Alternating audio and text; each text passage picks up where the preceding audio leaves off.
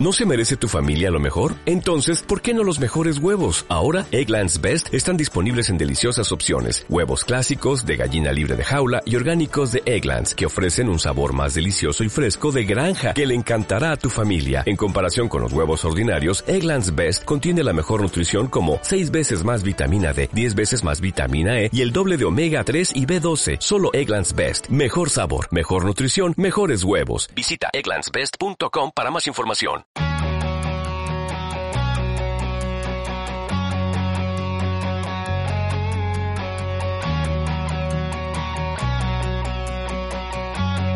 Yo, en cierto modo, me estoy convirtiendo en uno de esos hombres antiguos que pasean con un periódico bajo el brazo.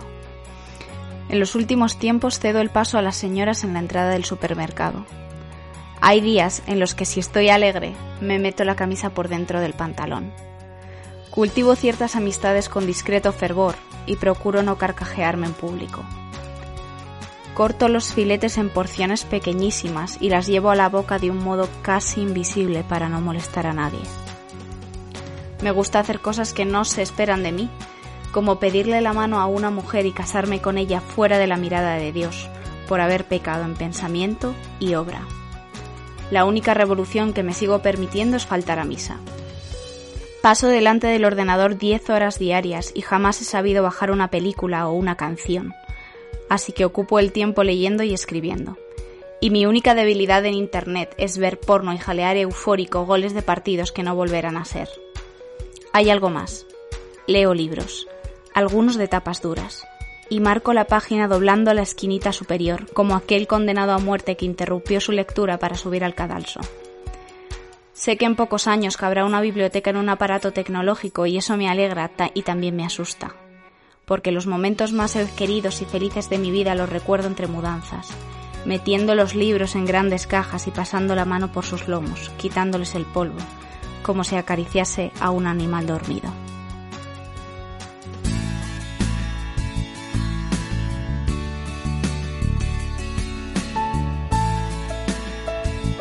Bienvenidos a Prólogos, un podcast de Diego Urteaga y Marta Suárez.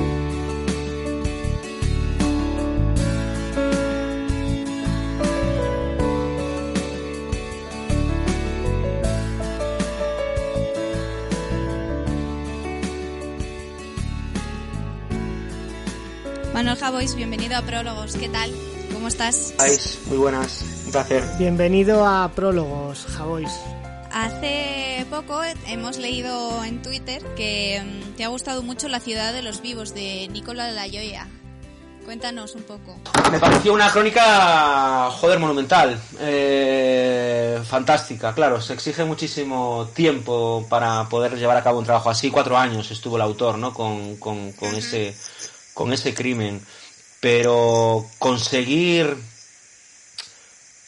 eh, hacer de un crimen el diagnóstico más o menos acertado, más o menos exacto, de cierta naturaleza humana y también de cierta ciudad, en eso es lo con lo que yo más discrepo del, del libro, ¿no? Creo que hay una, una una exagerada propensión a que solo en Roma pueden pasar cierto tipo de cosas. Yo creo que esas cosas son inherentes al ser humano y pueden pasar en, puede pasar en cualquier ciudad del mundo. Es cierto que determinadas culturas pueden ser, pueden hacer que sean en unas ciudades más proclives que en otras, pero, pero en cualquier caso el, el, trabajo de Zapa del periodista es extraordinario y tiene un estilo además bárbaro.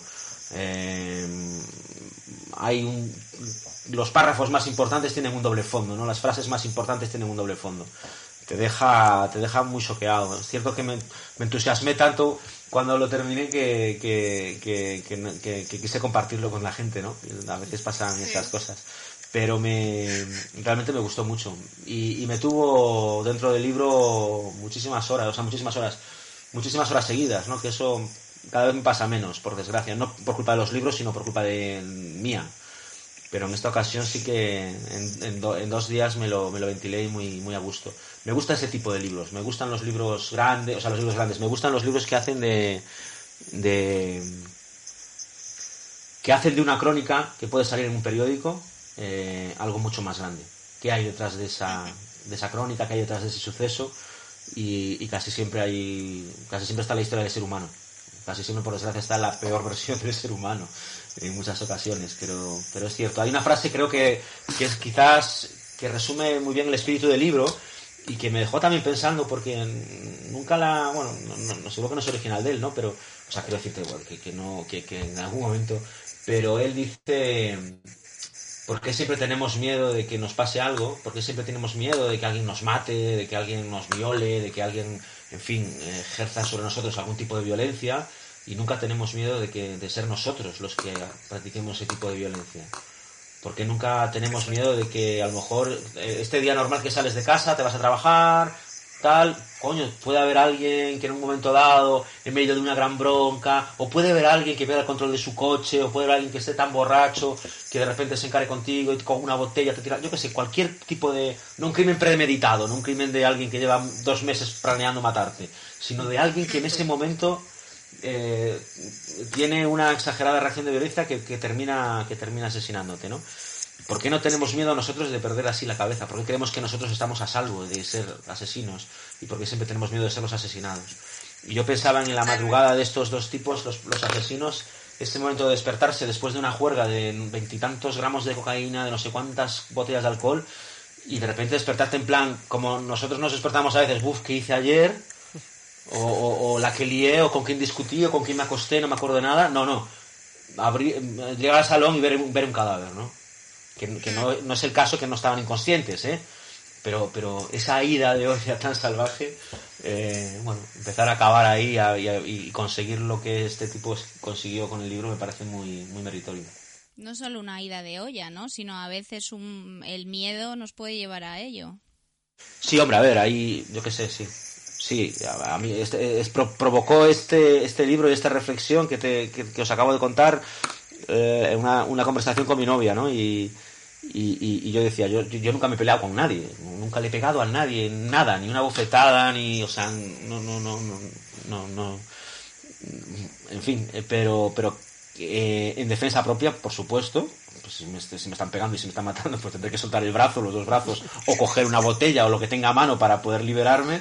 Y si en caliente estoy viendo como están pegándole a alguien que quiero, pues por supuesto reaccionas con violencia, ¿no? Pero eso es algo, pero no, no, no tiene nada que ver con el libro, pero sí es verdad que, que ahí te, te, tiene que salir, nadie se queda así llamando a la policía mientras una persona está matando a su padre, o pegando una paliza a su padre, o pegando una paliza a su hijo, o violando a su novia, o violando a su madre. No, no, no, yo la, la violencia no, voy a llamar a la policía, que esto se encarga y no, actúas porque tienes que actuar y no te queda más remedio. Hace años escribí un artículo, eh, perdón, hace años escribí un artículo que hablaba de un tipo que estaba en un vagón del metro o algo así y una cámara grabó cómo le pegaba una paliza a un inmigrante.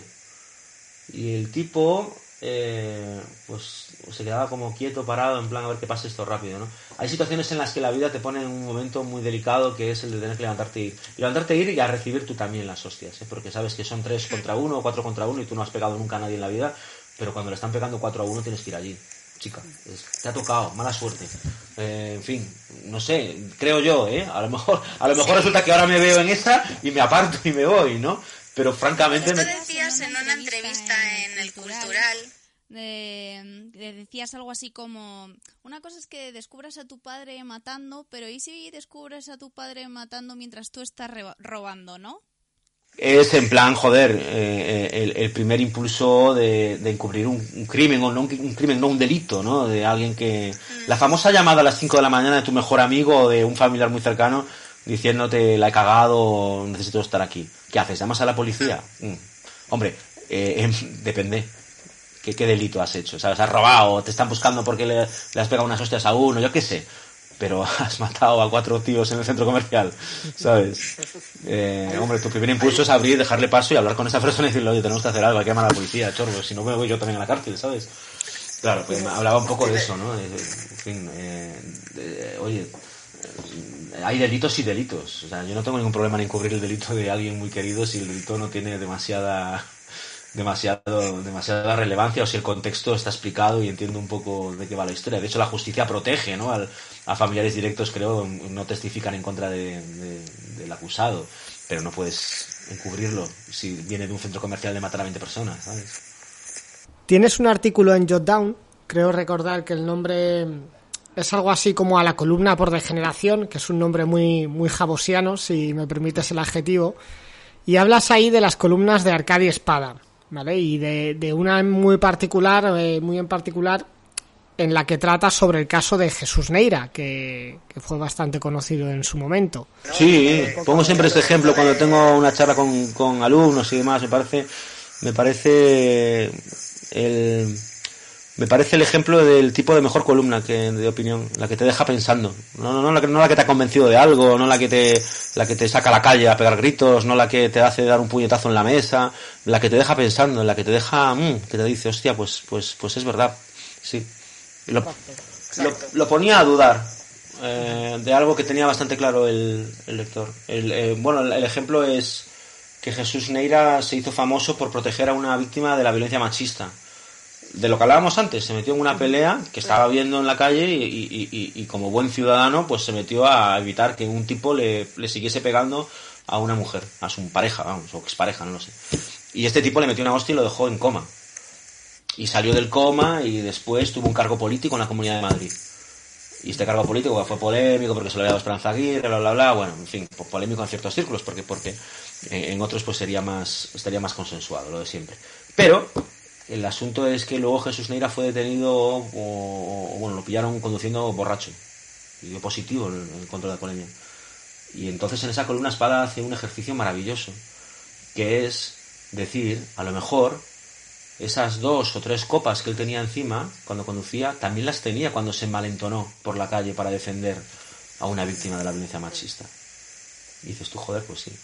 Eh, quiero decir, desde luego, con tres copas todos tenemos más arrojo. Algunos, vamos, no lo sé.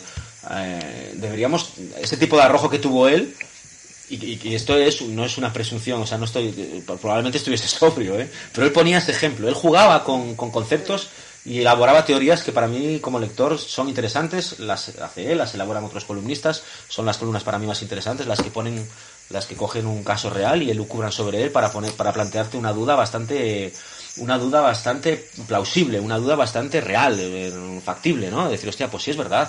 Oye, pues muchas veces, a veces contestas de una forma cuando tienes, eh, cuando estás un poco calentito con el alcohol y otras veces a lo mejor no te metes en líos cuando no, cuando no estás, ¿no? Y, y, me pareció me pareció un tipo de artículo que, que, a mí me que a mí me admira y con, y con los que yo aprendo mucho cuando me gusta que me hagan más que, que me quieran convencer me gusta que me dejen jodido que me, que me dejen preguntándome cosas que me hagan dudar que diga coño pues esto es verdad ¿no? Yo creo que eso falta mucho, además, en, en, muchos artículos, en muchos periódicos, en muchos lectores, sobre todo, porque es cierto que, que, bueno, el estado del periodismo y cómo estamos los periodistas, pero también habría que ver cómo están los lectores. ¿eh? Y, y, y, es cierto que, que a mí un, un, artículo, un reportaje, una entrevista, una columna de opinión que me deje haciéndome preguntas o que me deje tambaleando ciertas convicciones que yo tenía bastante asentadas, lo valoro infinitamente más que salir aplaudiendo diciendo este tipo dice lo mismo que digo yo.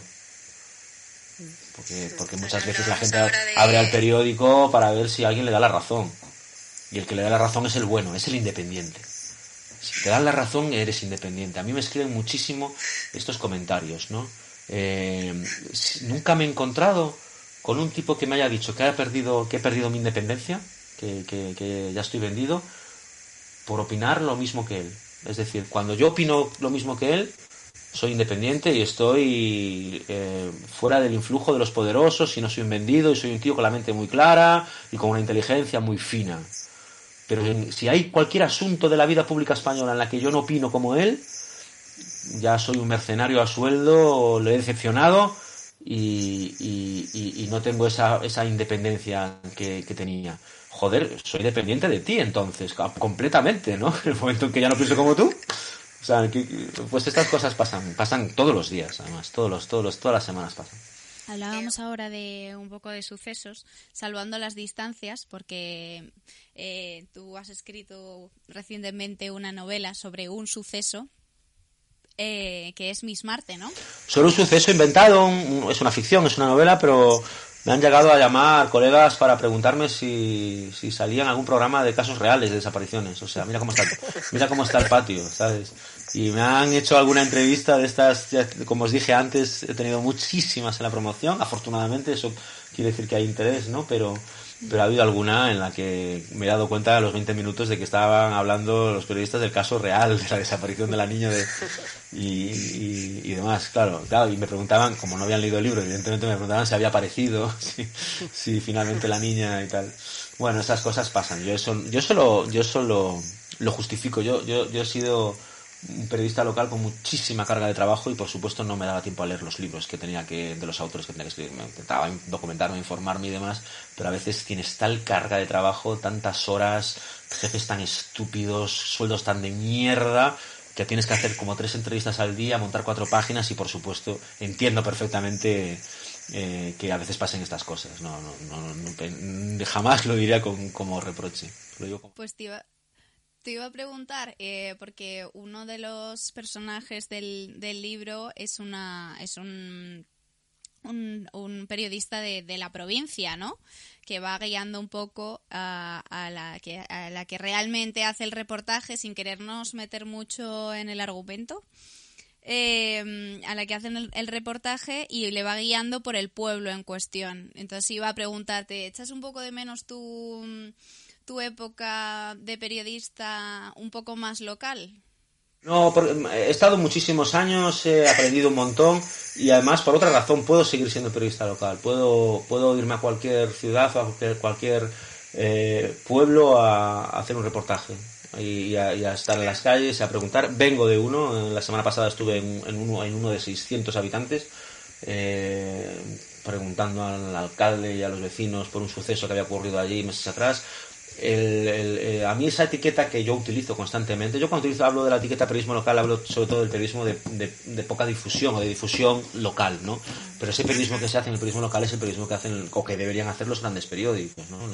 Eh, anteayer o hace unos días un compañero mío, creo que fue Lolo Viejo, hizo un reportaje maravilloso sobre un pueblo en el que la alcaldesa tenía un perfil falso en Facebook para, para defenderla y demás, ¿no? Son historias locales pero son historias que, que, se extrapolan a cualquier tipo de ámbito, ¿no? no de, eh, las puede publicar cualquier periódico y las puede difundir cualquier televisión o cualquier radio.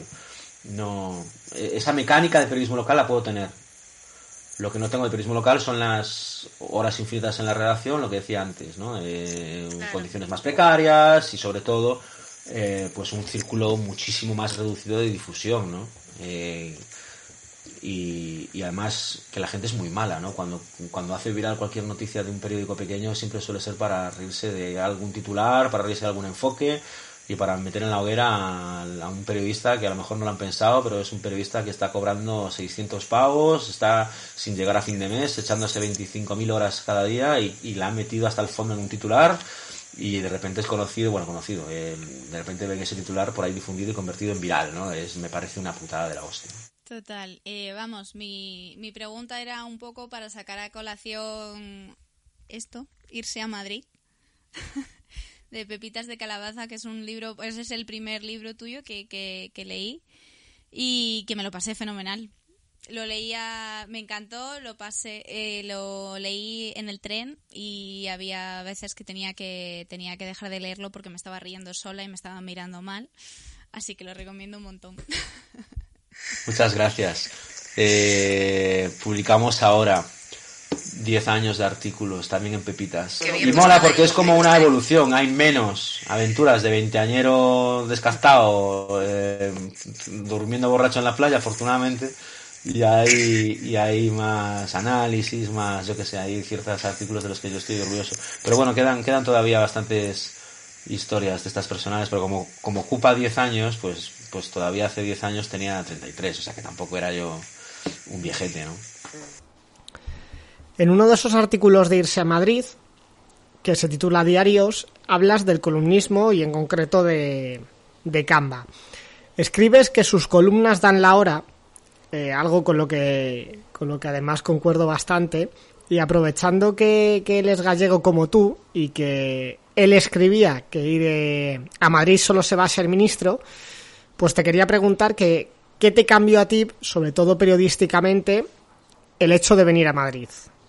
Eh, renovar el entusiasmo, eh, conocer a mucha más gente, en muchísimos casos desprejuiciarme, eh, en otros muchos casos tener experiencias que de alguna manera se han trasladado también a mi forma de escribir, a mi forma de ver el mundo.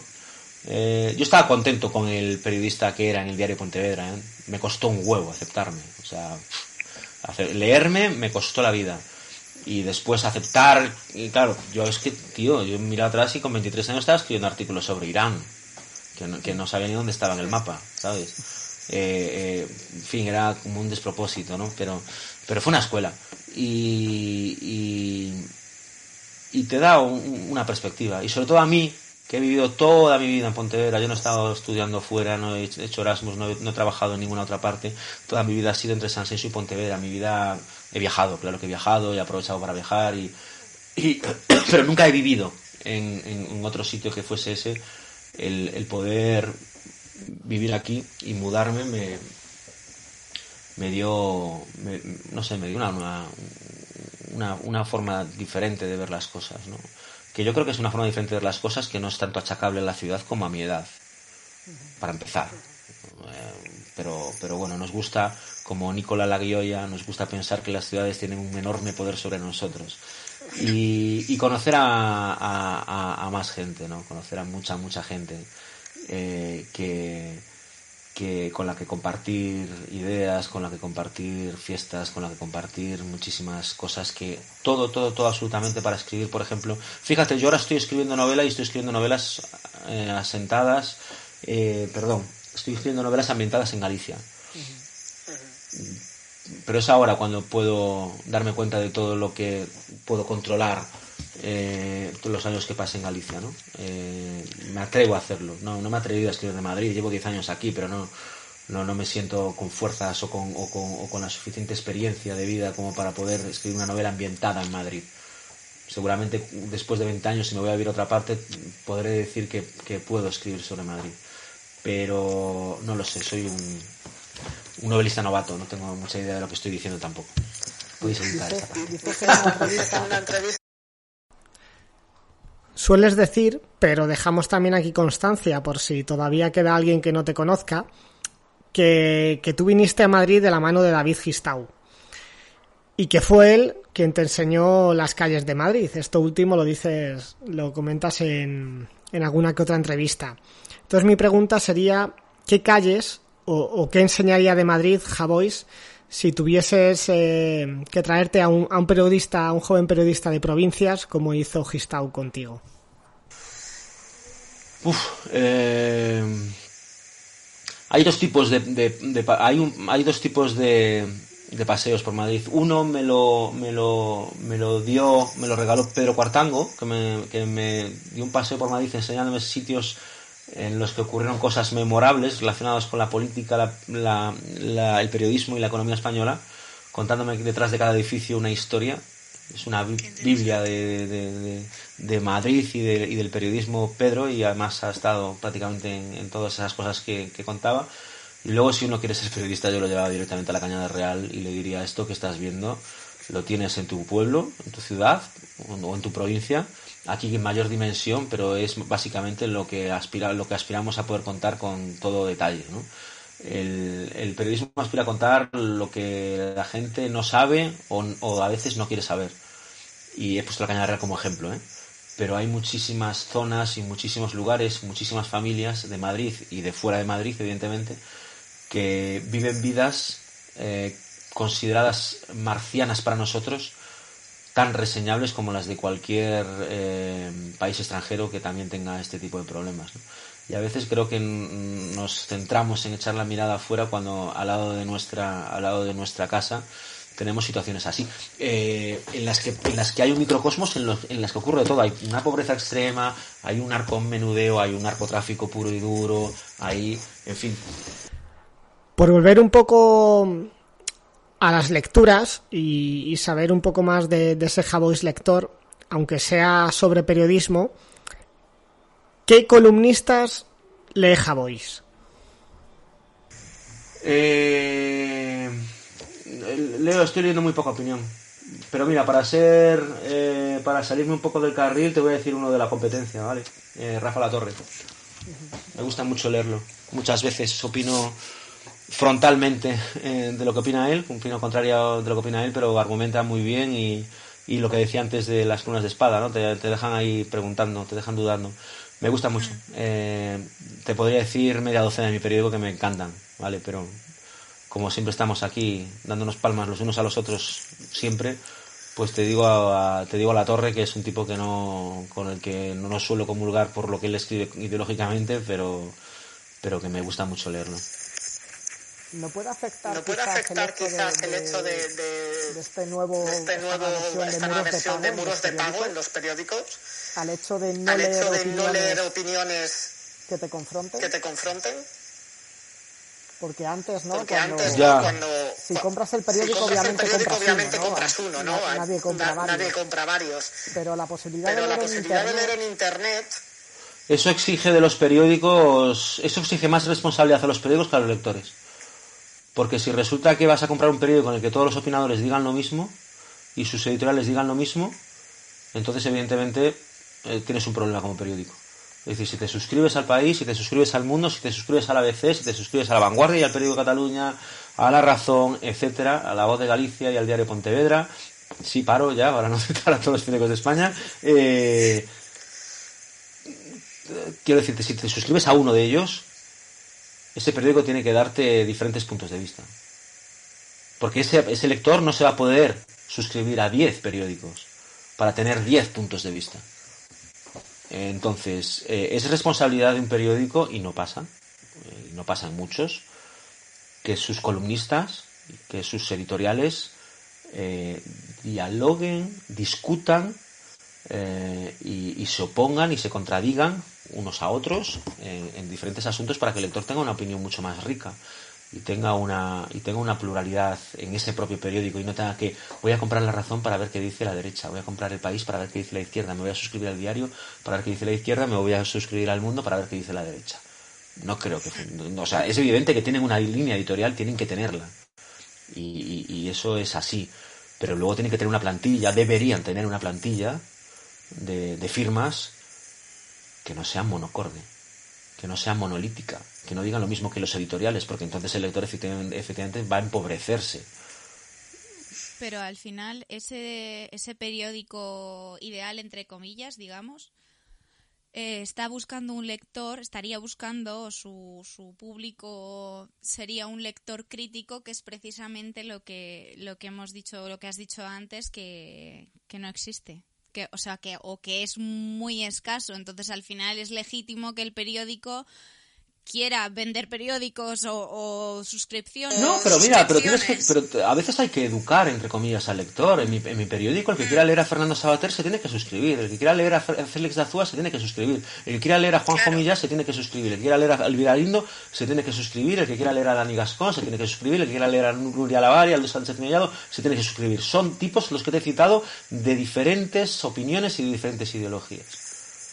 Eh, otra cosa es que tú quieras sacrificar a, pues mira, yo no, no me apetece leer a los de izquierdas, así que no me suscribo, o no me apetece leer a estos tipos que tienen una opinión contraria o suelen tener una opinión contraria a la línea editorial del país y tampoco quiero y tampoco quiero quiero quiero suscribirme. Y es más, he dicho de izquierdas, pero no quiere decir que los otros sean de derechas. Hay izquierdas, hay otras izquierdas y hay opiniones dentro de la izquierda que pueden ser consideradas más se ha ido, ¿no? Ah, vale, ah, vale, pero estamos. sí, que pueden ser consideradas más, más moderadas o no más moderadas. Pero, joder, chica, en mi periódico, eh, eh, eh, Fernando Sabater pidió el voto para Isabel Díaz Ayuso. Claro. O sea, y, y me parece, bueno, bueno, yo como, como columnista no lo haría, ¿no? No pediría el voto para nadie, pero quiero decirte que en mi periódico pueden pasar esas cosas, ¿eh? Han pasado esas cosas. Y si a alguien le molesta, pues, pero, pero que no, no, esto de, no, no me suscribo porque, pues yo creo que hay mucha gente que, hombre, a mí me gustaría mu- mucho que la gente se suscribiese contando con que va a haber personas que digan cosas con las que tú no estás de acuerdo.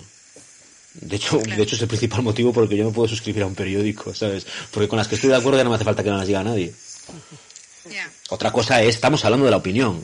Yo sinceramente no creo que me suscribiese a algún periódico específicamente por la opinión.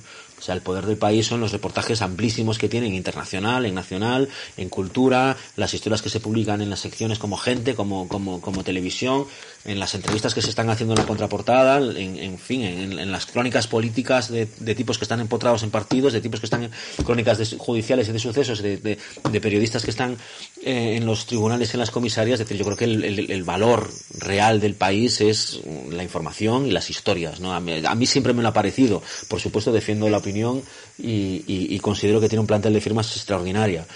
Pero, pero a mí personalmente como lector, si yo me tengo que suscribir al país, estoy pensando, por ejemplo, en las historias de internacional, en las historias que llegan de América, en los reportajazos que se publican en México, que se publican en Venezuela, que se publican en, en, cualquier país en el que haya un problema en El Salvador. Eh, la gente que está en Norteamérica escribiendo sobre Estados Unidos, las historias que se sacan en Estados Unidos, eh, yo que sé, Amanda Mars, en fin, no, no voy a ponerme a decir nombres porque no los voy a dejar yo lector, mi yo lector, se suscribe a un periódico por esas historiazas. Eh, luego, por supuesto, me encanta meterme en las páginas de opinión, me encanta meterme en el resto de páginas y, y, hay reportajes primorosos en todas las secciones, ¿no? Pero de algo que está tan lejos y en lo que nosotros tenemos presencia física allí con delegaciones y, y en muchos casos delegaciones potentes, ese es el hecho diferencial del país, creo yo. No es que no es exclusivo del país, pero es lo que desde luego yo busco.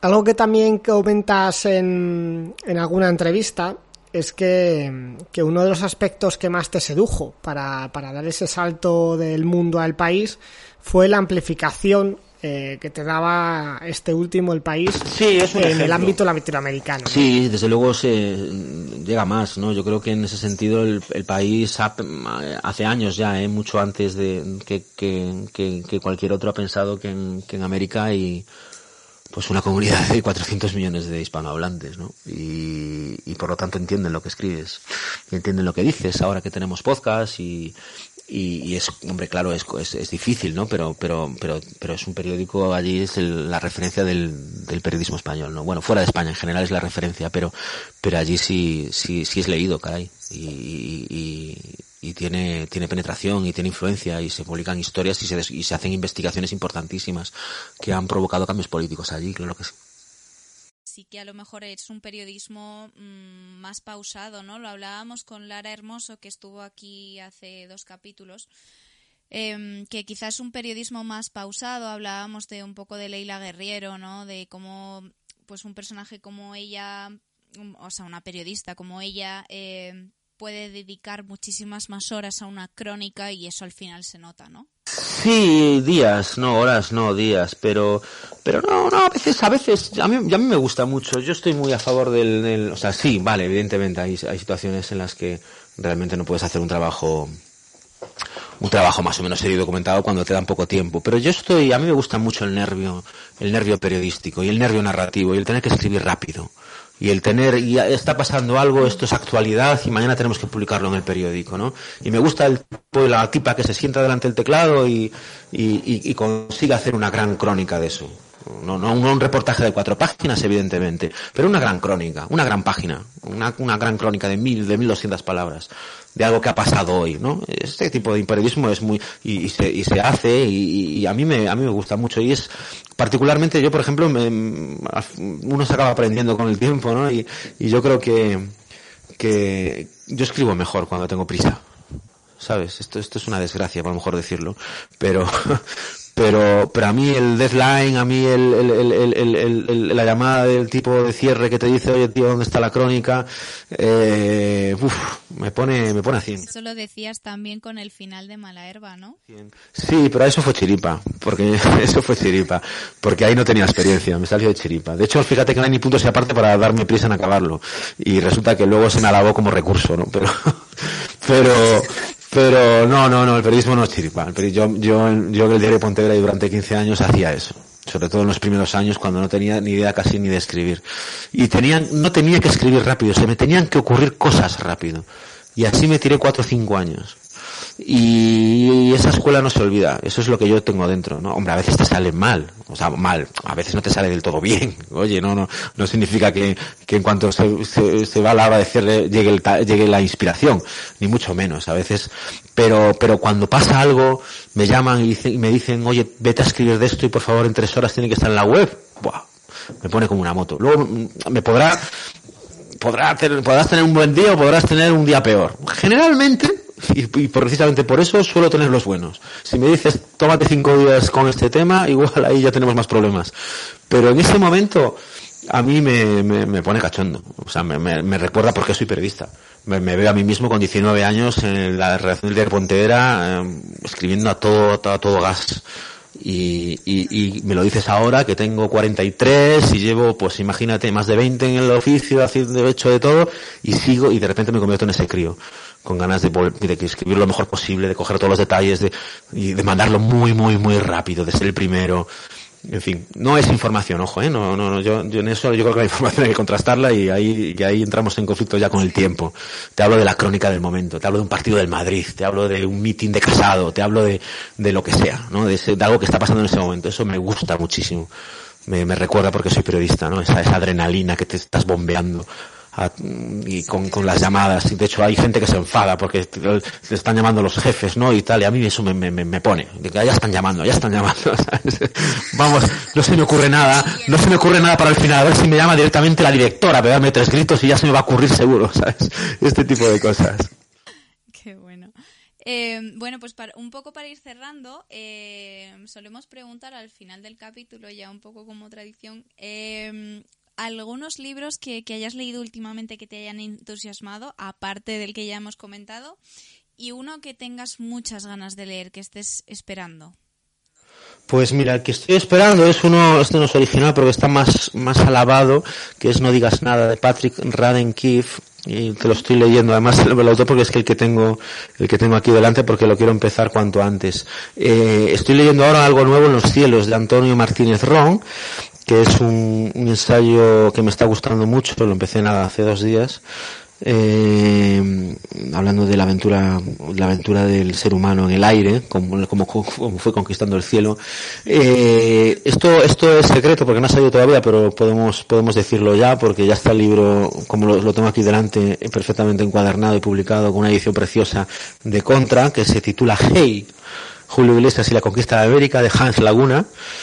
Y me estoy disfrutándolo muchísimo, eh, como buen fan de Julio Iglesias que soy. Eh, tengo por aquí también estos libros, bueno, esto, esto, esto es la actualidad, ¿eh? ¿eh? Miquel Ramos de Antifascistas, me puso sobre la pista del libro Ignacio Pato, eh, que por cierto es un, un, un, escritor extraordinario, o sea, me, me encantan sus, sus, columnas. Antes me preguntabas por columnistas, ¿no? Y te dije, y te dije Rafa La Torre de, del Mundo porque nuestro piloto automático de repente se va como a medios grandes y es una cosa que yo detesto. Eh, y Nacho Pato pues está escribiendo, yo creo que está escribiendo en la, en la Marea seguro, que porque estoy suscrito y lo, y lo leo ahí en papel, pero también está escribiendo en otros medios, no sé si en El Salto, etcétera, y tiene un, y siempre tiene un punto de vista y un, y un enfoque súper original. Me gusta mucho. Me gusta mucho desde hace mucho tiempo además. Eh, libros que me han marcado, me has preguntado, ¿verdad? Sí, alguno que, que digas. Os, os dejo aquí este, os lo recomiendo. Bueno, he dado varios, varios, varios títulos. Eh, uno de los que más me ha gustado y creo que no lo he dicho en ninguna entrevista todavía, me parece, no lo sé, es nuestra parte de la noche, de nuestra parte de noche de Mariana Enríquez, que me ha gustado mucho. Ya hemos hablado de la ciudad de los vivos, eh, para un cronista político o para un periodista o para alguien del mundo de los asesores que son que es mucho que es muy amplio ese mundo queridos niños de David Trueba es súper divertido bueno para esos y en general para todo tipo de lectores no pero si alguien si alguien quiere trabajar en político o en periodismo me parece que es una lectura imprescindible porque detecta todo con, con, la, con la inteligencia con la que detecta eh, David las cosas y, y no sé ¿Qué más decirte? He recibido, y todavía no lo he leído, pero eh, ya había leído su libro anterior, Berta Dávila, Yula León Gallego, Seres Queridos, ha publicado también en, español Los Seres Queridos, que creo que será publica Destino.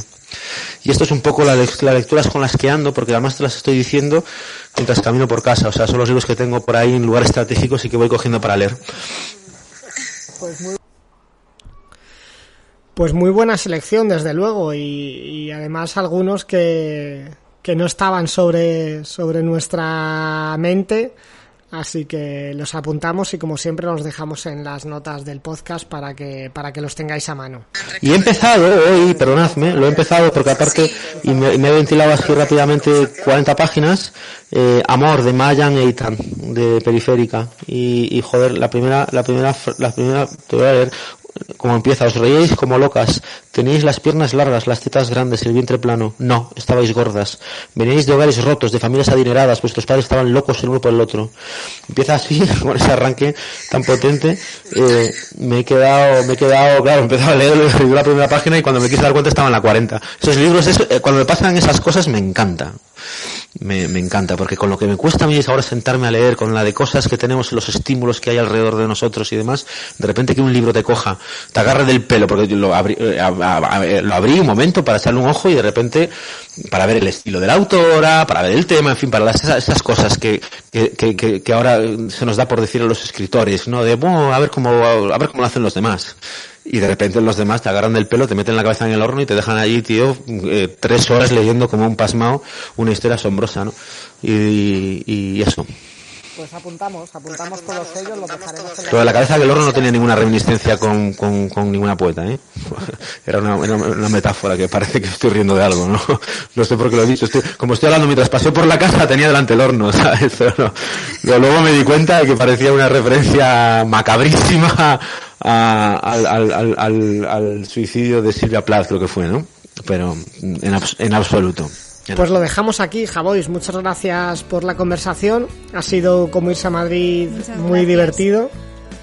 Y nada, te deseamos mucha suerte y sobre todo pues pues el agradecer de nuevo el venir y que te seguimos leyendo. Muchas gracias a vosotros, es un placer, tíos. Que vaya bien, ¿vale?